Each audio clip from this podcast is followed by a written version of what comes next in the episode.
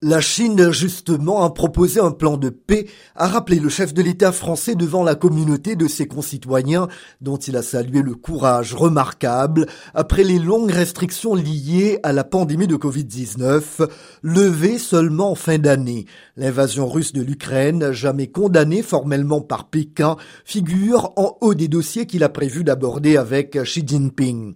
Emmanuel Macron a demandé à Ursula von der Leyen, la présidente de la Commission européenne, de l'accompagner pour un de ses entretiens avec le président chinois, entouré d'un imposant aéropage de plus de 50 chefs d'entreprise françaises, dont ceux d'Airbus, EDF ou encore Veolia.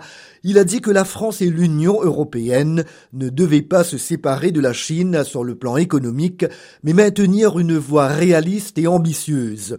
Il ne faut pas nous séparer de la Chine, mais s'engager avec volontarisme pour continuer d'avoir une relation commerciale avec la Chine, a plaidé Emmanuel Macron.